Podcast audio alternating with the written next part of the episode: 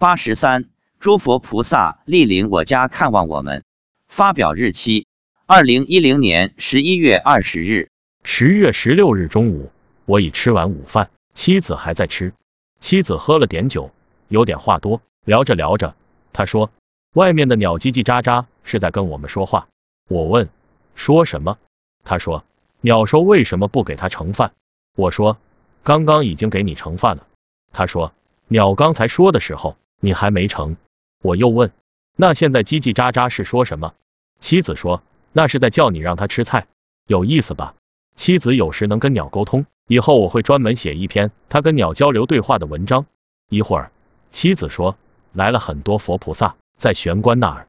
我问都有谁？他说有西方三圣、佛祖、文殊菩萨、普贤菩萨、弥勒菩萨、地藏菩萨、韦陀菩萨等。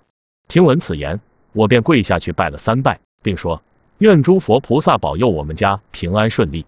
妻子说我们家不是已经很好了吗？我说。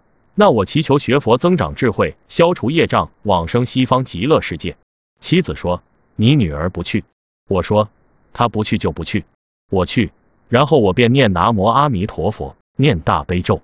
大约七八分钟后，妻子说：“已经走了。”我家来这么多佛菩萨还是第一次。